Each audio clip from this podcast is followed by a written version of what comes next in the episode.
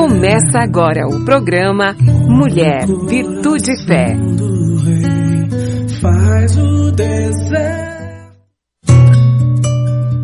Olá, queridos. Olá, queridas.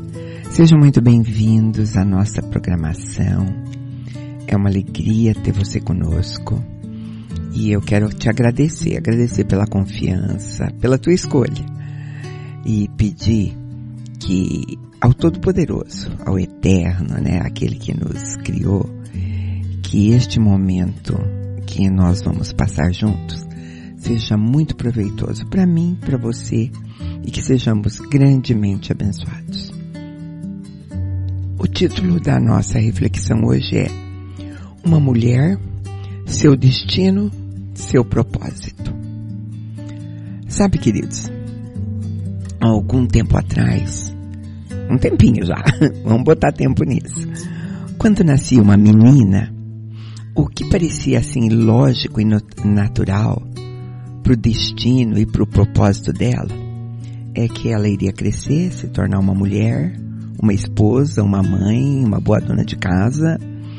Qualquer coisa a mais do que isso era para um número muito limitado, era para poucas, né? E esse destino, ele era embalado até por conta das brincadeiras daquela época. Era brincadeira de casinha, brincadeira de boneca, e eu acho que muita história de fadas. Histórias de príncipe e princesa, que depois de alguns perrengues assim, eles terminavam a história com um casamento e viviam felizes para sempre. Ah, sabe? Mas eu acho que esse sempre é, foi mesmo um conto de fadas. Porque nem os melhores casamentos do mundo terminam assim, né? Até mesmo porque um casa, num casamento, raramente os, os cônjuges morrem juntos, né? Um sempre vai primeiro do que o outro. E de acordo com as estatísticas, as mulheres vivem muito mais que os homens. Então existe uma grande probabilidade de mulheres ficarem viúvas. Fora a incidência de divórcio, que, que já é mais no nosso país, muito mais que 50%, né? Então, o que a gente vê por aí é mu mulheres sozinhas, criando filhos sozinhas, trabalhando, é, enfim, e algumas delas, por conta disso, se sentindo solitárias também. Isso sem contar outra coisa que, que entrou numa estatística assim muito crescente é a separação, é casamento por separação, onde o motivo foi abuso físico, abuso emocional, né? Então aquele felizes para sempre é, pode ser uma possibilidade assim bem mais remota do que a gente imagina, né? Estou falando de tempos de hoje, mas teve tempos que foram piores ainda, né? É, eu comecei com esse assunto porque eu quero falar de uma mulher da Bíblia que ela se encaixa numa dessas exposições aí que eu falei. Eu vou falar de uma viúva pobre que lutava muito para criar um filho. A história dela está descrita no livro de 1 Reis 17. Mas antes de ler o capítulo, eu vou contextualizar o tempo que essa mulher vivia. Era um tempo onde Israel passava por momentos bem difíceis mesmo.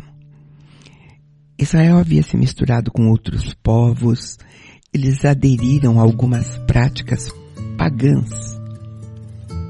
Era o tempo de juízes e nem todos os juízes eram corretos.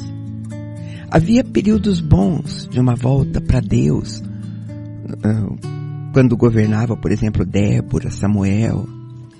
Mas a maior parte do tempo era mesmo de confusão. Depois de juízes vieram reis como Davi e Salomão. O reino se expandiu, se tornou forte. Mas mesmo assim, depois de Salomão, os reinos foram divididos entre reinos do, reino do norte, Israel, e Judá, o reino do sul. Essa viúva, ela vivia no, no tempo do reinado de Acabe, um rei do norte, que de acordo com a Bíblia, era um rei muito mau. Você vai lembrar dele. Ele era casado com uma estrangeira chamada Jezabel, que introduziu a, a adoração de Baal em Israel. Nesse mesmo tempo, vivia ali também o profeta Elias, aquele que deu uma palavra profética contra Acabe, né? o que pediu que não chovesse, né? fez aqueles altares todos e Jezabel botou ele para correr. Então, depois dele fugir, dele se esconder, vem uma palavra de Deus para Elias. Está lá em 1 Reis 17, 9. Deus diz assim para ele: Levanta-te, vai viver em Sarepta, no território de Sidom. Eu ordenei ali a uma viúva que te sustente. Bom, Sarepta era um, vira, um vilarejo, sim, ligado a Sidom, né? É um tipo de subúrbio, ou então parecido com as nossas regiões metropolitanas. Então, quando Deus está falando para ele sair da onde ele estava escondido e ir para esse lugar, era muito perto. Era arriscado para quem estava fugindo. É, é, não era tão seguro assim, aparentemente, né? Mas era uma ordem de Deus. Para nós que é estranho, né? Mandar o profeta para um lugar onde havia risco e mandar ele ser sustentado por uma viúva, que naquela época eram pessoas quase que completamente dependentes dos outros. Bom, estranheza à parte, nós vamos ver que Deus estava cuidando de duas coisas quando ele deu essa ordem. Ele estava cuidando de Elias e cuidando daquela viúva. Duas pessoas ligadas por um propósito de Deus. Sabe, queridos, na nossa vida também tem coisas que parecem não fazer muito sentido. É, sem que a gente tenha compreensão disso, às vezes Deus está nos ajudando e ajudando o outro através de nós. Aquela viúva não sabia, mas ela estava nos planos de Deus. Porque Deus disse para para Elias assim: ordenei a uma viúva. Nós temos um Deus que conhece o nosso coração, sabe de todas as decisões que nós somos capazes de tomar.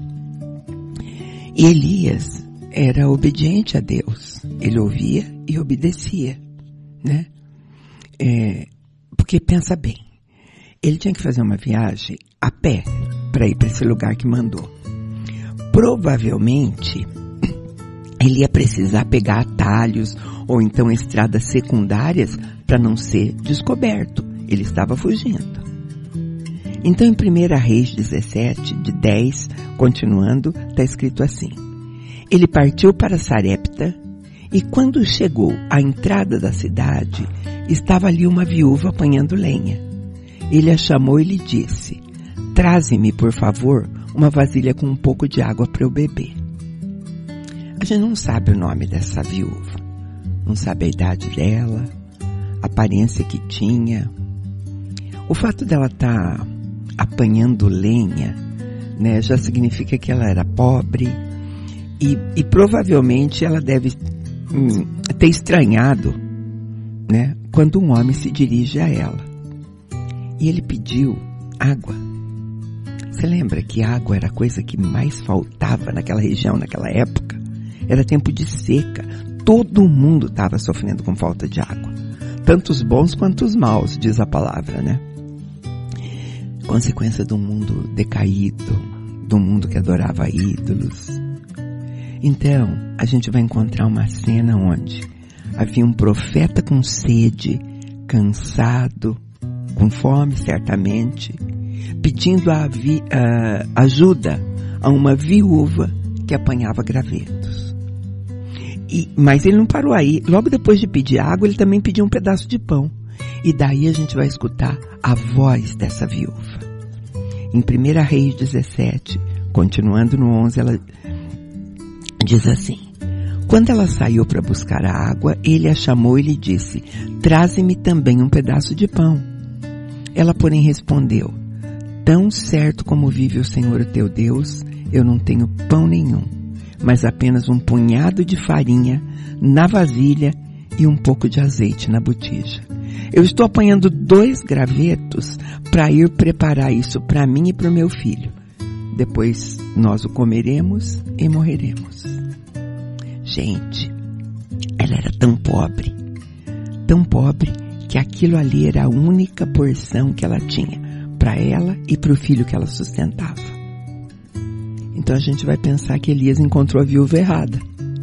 Porque Deus tinha dado uma ordem para ele, tinha dito para ele que uma viúva iria sustentá-lo.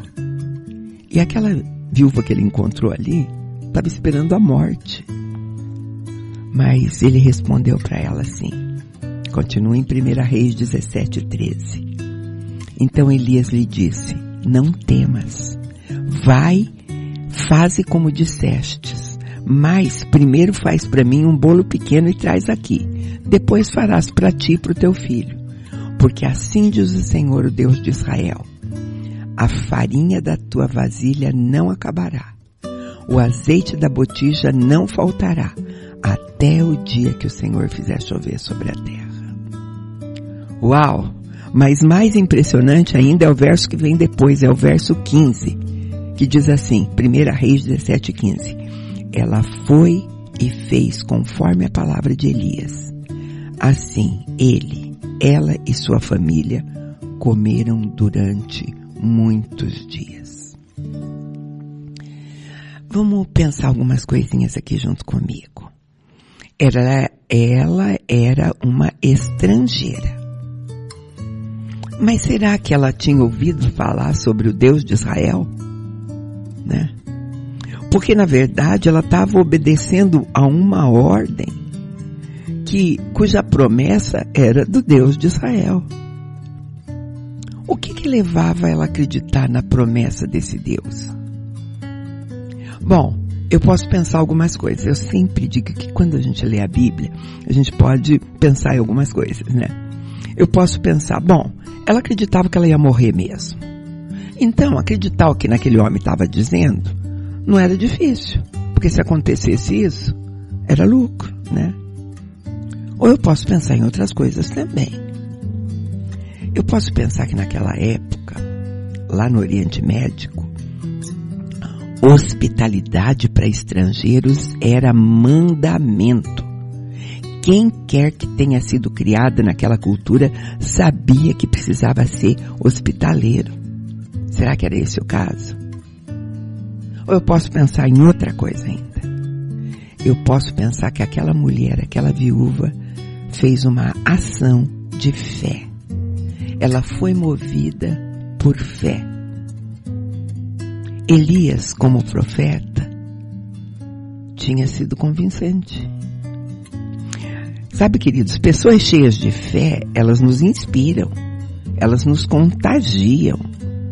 E Elias era a palavra de Deus naquele dia. A palavra de Deus que existia naquele dia era essa. E aquela mulher creu e obedeceu. Ela já fazia parte do plano de Deus, mesmo sem saber. E às vezes pode acontecer conosco diante da dificuldade de fazer às vezes o que Deus manda, pode ser a única possibilidade. Porque eu estou falando em dividir o que é pouco. Dividir o pouco que a gente tem não é fácil. Fácil sempre é dar o que sobra. Nem repartir parece natural quando a gente não tem certeza do nosso destino pessoas sempre querem é, guardar para o amanhã, né? A gente conhece frases, frases antigas como, ah, isso aqui é meu pé de meia, né? Eu preciso guardar alguma coisa para quando eu não puder mais trabalhar. É, eu quero ter alguma coisa para não precisar de filhos, para não precisar de ninguém. Então, a gente tem a tendência de guardar aquilo que é pouco para nós mesmos. Mas essa história, se terminasse aqui, já estaria bom demais. A gente aprendeu uma porção de coisas nessa história e foi um final feliz. Uma viúva onde Deus cumpriu destino e promessa para ela. Ela ter farinha e azeite sempre. Você conhece a história, meu objetivo não é contar a história de novo. Você sabe que nunca mais faltou óleo e farinha para ela. Deus havia provido tudo. Podia terminar aqui, só que não. Esse não foi o final da história. Quando a gente continua lendo 1 Reis 17, no verso 17, diz assim a palavra de Deus. Depois disso, o filho dessa mulher dona da casa adoeceu gravemente e morreu. Então ela disse a Elias, o que você tem contra mim, homem de Deus? Você vieste, vieste tu a mim para trazer à memória o meu pecado e matar o meu filho? Gente, aquela mulher, ela tinha sido testada na área de necessidade física dela. Ela estava morrendo, ela tinha comida só para mais uma refeição, aquela era a necessidade imediata dela. Ela exerceu fé, acreditou em Deus, confiou, né? E aconteceu. Mas apareceu outra necessidade. E essa foi em relação ao futuro dela. O filho dela morreu. E quem cuidaria da velhice dela seria o filho, né?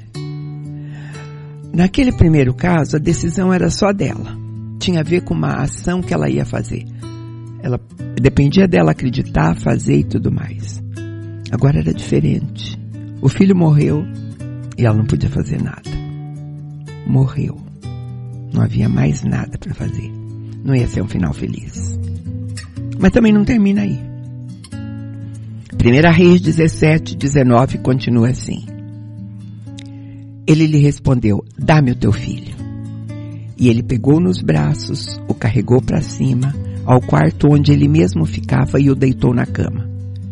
E clamou ao Senhor e disse, ó Senhor meu Deus, até sobre essa viúva que me hospeda trouxeste desgraça matando-lhe o filho?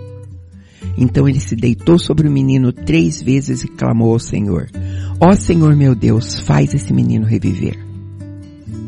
O Senhor ouviu a voz de Elias e o menino voltou a respirar e reviveu. Então Elias pegou o menino, levou do quarto a casa, a entregou para sua mãe e disse, aqui está, o teu filho está vivo. Então a mulher disse para Elias, agora eu sei que tu és um homem de Deus e que a palavra do Senhor na tua boca é verdade. Uau! Às vezes a gente fica diante de situações onde não tem nada que a gente possa fazer, nada, nada, nada, e a nossa fé vai ser provada. Mas o profeta ainda estava lá. Eu te disse que naquela época o profeta era a presença de Deus, era a palavra de Deus, e na vida daquela mulher. E ele vai interceder. E Deus ouve a oração de Elias e restaura a vida do filho daquela viúva. Foi mais um milagre. Foi outro milagre. Queridos, eu vou ler mais uma vez o versículo 12 de 1 Reis 17. Ela, porém, respondeu, Tão certo como vive o Senhor, o teu Deus, eu não tenho pão nenhum. Vocês lembram disso?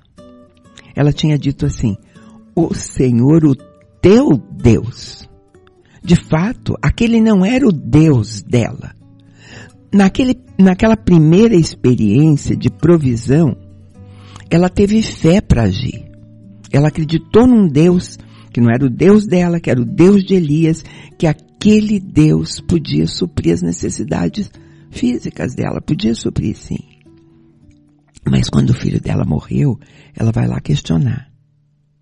O Deus dele é, ainda era Deus. E a dúvida dela era se ele tinha vindo para castigá-los, né? Você lembra da frase dela? Viestes tu, ela falou pro profeta a mim para trazer à memória o meu pecado e matar o meu filho. Queridos, às vezes, uma única intervenção de Deus na nossa vida não sustenta a nossa fé. A nossa fé é crescente. A, a palavra de Deus diz que nós precisamos acrescentar sobre a nossa fé. Está escrito lá em 2 Pedro, capítulo 1, começando no 4. Diz assim, pelas quais nos têm sido doadas as suas preciosas e muito grandes promessas, para que por elas vos torneis participantes da natureza divina, livrando-vos da corrupção das paixões que há no mundo. E por isso mesmo, vós, reunindo toda a vossa diligência, associai a vossa fé à virtude, com a virtude o conhecimento, com o conhecimento o domínio próprio, com o domínio próprio a perseverança, com a perseverança a piedade, com a piedade a fraternidade, com a fraternidade o amor. Porque essas coisas existindo em vós e em vós aumentando, fazem com que não sejais nem inativos, nem infrutuosos no pleno conhecimento do nosso Senhor Jesus Cristo. Ela precisava de mais experiência com Deus. Às vezes nós precisamos mais. Aí o profeta ora e o filho dela ressuscita. E ela diz assim, agora eu sei que tu és homem de Deus e que a palavra do Senhor na tua boca é verdade. Aquela segunda experiência fez ela crescer na fé. É, talvez, queridos, se ela não tivesse sido provada assim, ela ia continuar sendo apenas uma mulher grata. Grata pela ajuda de Elias e de Deus. Mas eu falei uma mulher, o destino dela, o propósito. Você viu toda a história. O que mais que a gente pode aprender com ela? Nós podemos estar hoje com botijas vazias. Podemos ter o nosso futuro ameaçado. Porque a gente vai estar desprovido daquilo que acha que é mais importante para a nossa vida. Não tem quem nos apoie, estamos sós. Só que não. Nós continuamos tendo um destino e um propósito dado por Deus. Podemos até nos sentir só. Até precisar da fé que alguém tenha para ter certeza que Deus está ao nosso lado. Porque o mesmo Deus que vê uma viúva pagã num vilarejo poerento é o Deus que vê você e vê a mim e que tem um destino e um propósito para nós. Deus permitiu que aquela mulher chegasse no limite de tudo, dos recursos, de dependência, de tudo. Quando acabam todos os nossos recursos, só nos resta Deus. E Ele, queridos, é tudo que nós precisamos. E Ele nós podemos confiar. É. E é Ele que mandou o filho dele vir e lá em Mateus dizer pra gente: não fiquem ansiosos quanto à vida de vocês, com o que vocês vão comer, com o que vocês vão beber, com que vocês vão vestir. A vida não é muito mais do que isso. Olhem para as aves do céu. Não semeiam, não colhem, não se ajuntam em celeiro. O vosso Pai Celestial as alimenta. Acaso vocês não têm muito mais valor do que elas? Qual de vocês, por mais ansioso que esteja, pode acrescentar sequer uma hora à duração da sua vida? E por que, que vocês andam ansiosos quanto ao vestir? Olhe para os lírios do campo não trabalham, não tecem. Mas eu digo, digo que nem Salomão, com toda a sua glória, se vestiu como um deles. Se Deus veste assim uma planta do campo, que hoje existe e amanhã jogada no forno, quanto mais vós, homens de pequena fé. Portanto, não vos inquieteis, dizendo que comeremos, que beberemos, como nos vestiremos. Não vos inquieteis preocupados. E daí?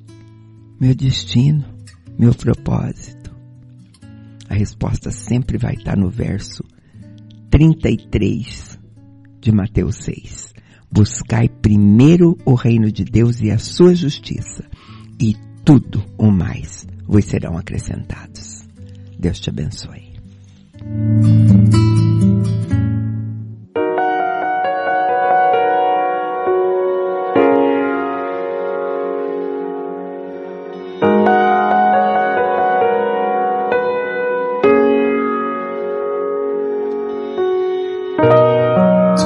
és tudo o que eu mais quero. O meu fôlego tu és. Em teus braços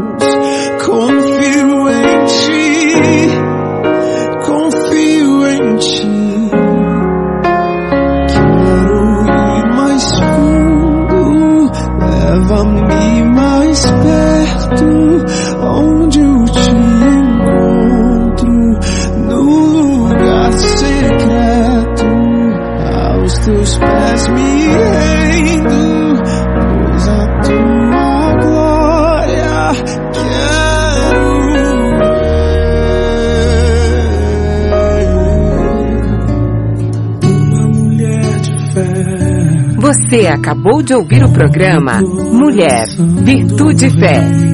Faz o.